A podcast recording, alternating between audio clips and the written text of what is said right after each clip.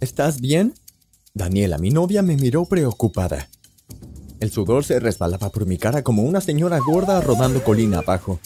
Las axilas de mi camiseta estaban empapadas mientras la línea avanzaba. Nunca antes había estado en un aeropuerto y mis padres me advirtieron sobre los detectores de metales y los escáneres. Señor, pase por el escáner, por favor. El oficial me miró molesto. Daniela ya había terminado y me hizo señales para que fuera hacia ella. Tragué saliva mientras pasaba por el escáner. La alarma del escáner sonó con fuerza y me quedé paralizado. Lo que pasó después cambió mi vida. Para siempre. Hola, mi nombre es Adán. No olvides dar me gusta y suscribirte al canal. También aplasta esa campana de notificación para que sepas cuando salen nuevas historias locas como la mía. Ok, volvamos a eso. La alarma del escáner sonó con fuerza y me quedé paralizado. Vi a los oficiales que se apiñaban alrededor del escáner. Uno de ellos caminó hacia mí. Señor, tenemos que llevarlo a una segunda revisión. Detectamos metal en su brazo. ¿En su brazo? Daniela me miró confundida. El oficial la ignoró. Me agarró del brazo, me arrastró a una habitación y cerró la puerta. Escuché voces fuertes fuera de la habitación. Una de ellas era Daniela. No sabía qué esperar. ¿Qué significaba que detectara un metal en mi brazo? De repente la puerta se abrió de golpe y un hombre con traje negro entró y comenzó a interrogarme. ¿Para quién trabajas? ¿A dónde vas? ¿A quién vas a conocer? Me quedé en la habitación unas dos horas mientras me atacaban con preguntas hasta que se dieron cuenta de que habían cometido un error. Y yo no tenía ni idea de qué hablaban. Salí cansado y avergonzado. ¿Estás bien? Daniela me abrazó. Cancelemos el viaje. Todo lo que quiero hacer es irme a casa. Conduciendo a casa, Daniela no preguntó nada. No fue hasta que estuve listo para irme a la cama que le dije lo que sucedió en la habitación. Lo que no entiendo es... Dije mientras miraba la cicatriz en la parte superior de mi brazo. ¿De qué metal están hablando? Mis padres me dijeron cuando tenía unos tres años que un perro me mordió el brazo y así terminé con la cicatriz. Una cosa que debo mencionar antes de continuar es que mis padres y yo nunca fuimos a ningún lugar que tuviera un escáner o detectores de metales. Me dijeron que te daban cáncer y así murió el abuelo. Si el lugar tenía escáneres o detectores de metales, simplemente no entrábamos. Cuando Daniela sugirió que nos fuéramos de viaje y tomar un avión, mi mente estaba yendo a kilómetros por hora. Después de mucho convencerme, decidí probarlo. Ahora pasó esto.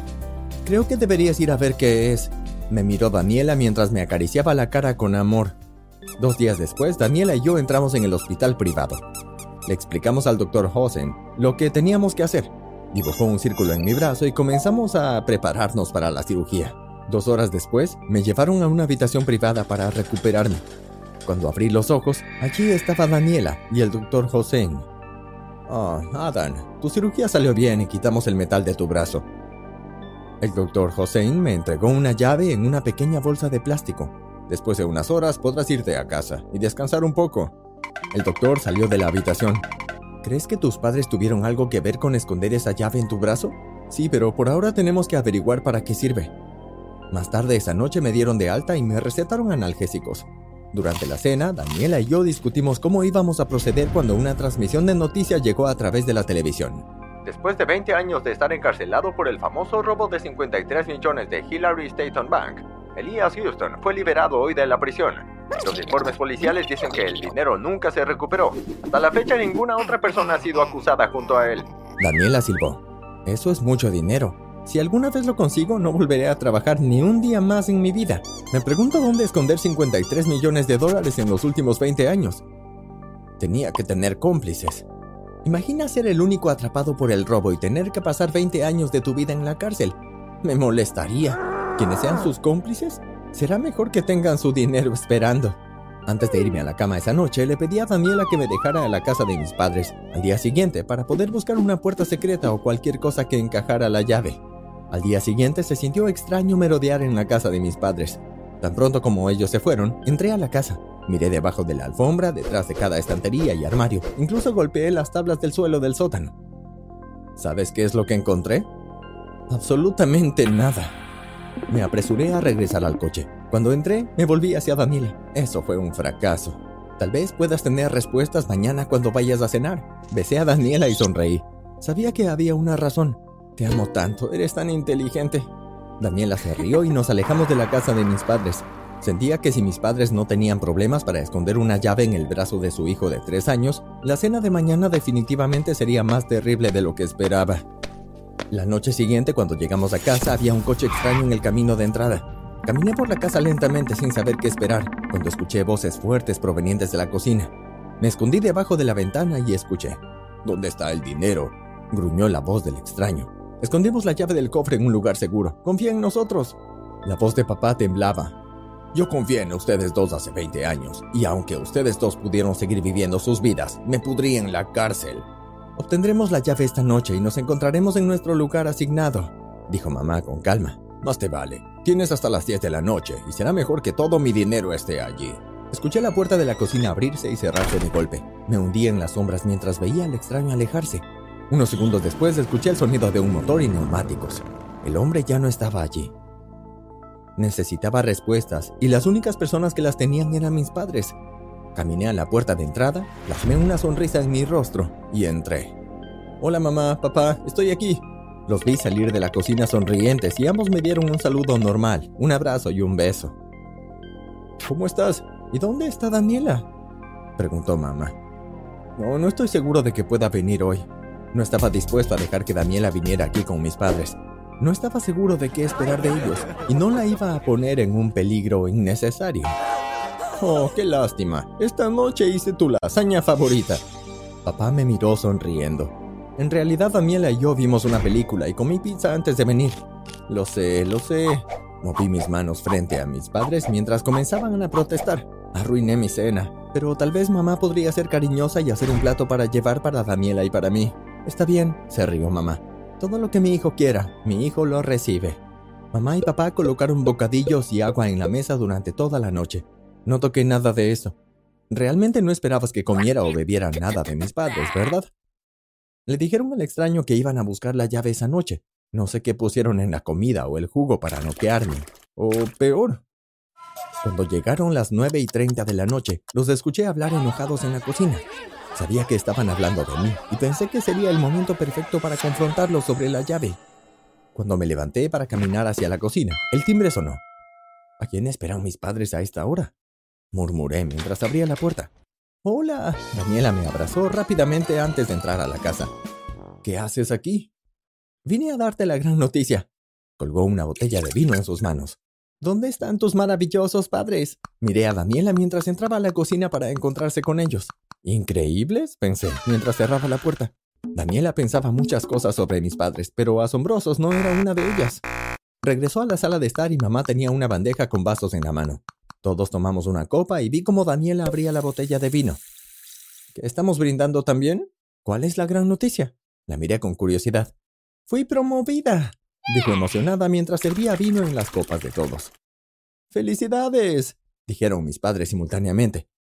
Algo sucedía, porque Daniela obtuvo ese ascenso de trabajo hace como un mes. Sabía que Daniela nunca me haría daño y debía tener un plan para estar aquí. No pasó mucho tiempo antes de que estuviese charlando y riendo con mis padres. Cuando me servían una segunda copa de vino comencé a sentirme somnoliento. Lindo, ¿estás bien? Daniela puso su mano en mi hombro mientras me miraba a los ojos. Negué con la cabeza y me froté los ojos. No lo sé, me siento un poco mal. Luché por mantener los ojos abiertos. Lo que dijo Daniela a continuación me conmovió hasta la médula. No luches con ese sentimiento. Cierra los ojos y descansa. Sonrió mientras sostenía la llave. Eso fue lo último que vi antes de desmayarme. Cuando me desperté, lo que sea que estaba acostado estaba húmedo y suave. Cuando mis ojos se adaptaron a la oscuridad, me di cuenta de que estaba en un cementerio. ¿Debemos deshacernos de él? No podemos arriesgarnos a que se escape y le diga a la policía, dijo mamá. Pero es su hijo. En realidad, intervino papá, lo adoptamos poco después del robo. Su único propósito era esconder la llave hasta que saliera Elías. Ahora que tenemos la llave ya no necesitamos al niño. No podía creer esto. Las tres personas en las que confié toda mi vida nunca se preocuparon por mí. Todos simplemente me usaron. Pongámoslo en el ataúd rápido. A Elías no le gusta que lo hagan esperar. Papá me agarró las piernas y me arrastró al ataúd. Luché contra él, pero entre el vino y mi brazo en recuperación simplemente no tenía coordinación para escapar. Papá me arrojó al ataúd. Daniela. Mi voz se apagó cuando Daniela se dio la vuelta y se alejó. El ataúd se cerró y mi corazón galopó. Podía sentir cómo me bajaban a la tumba y los sonidos de la tierra cayendo sobre el ataúd llenaban mis oídos. ¿Cómo voy a salir de esto? ¿Así es como voy a morir? No sé cuánto tiempo estuve desmayado, pero me desperté con la cara mojada y Daniela sacudiéndome. Ya no estaba atado. El ataúd abierto daba a mis pulmones aire fresco. Vamos, vamos. Daniela estaba cubierta de tierra. Ella me ayudó a ponerme de pie. Miré la escalera que estaba apoyada contra la pared. Insistió que fuera primero y ella me seguiría. Cuando llegué a la cima, me tumbé en el suelo jadeando. No tenemos tiempo, tenemos que movernos, dijo Daniela agarrándome el brazo.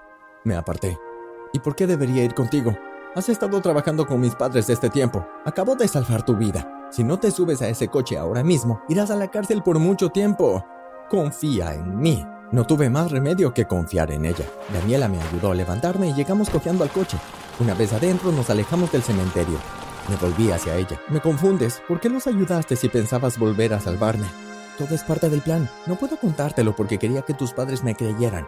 Echa un vistazo en el asiento trasero. Me di la vuelta y en el asiento trasero, en el suelo del coche, habían bolsas de lona negras. ¿Es lo que creo que es? Mis ojos se agrandaron. Sí, 53 millones de dólares, cariño.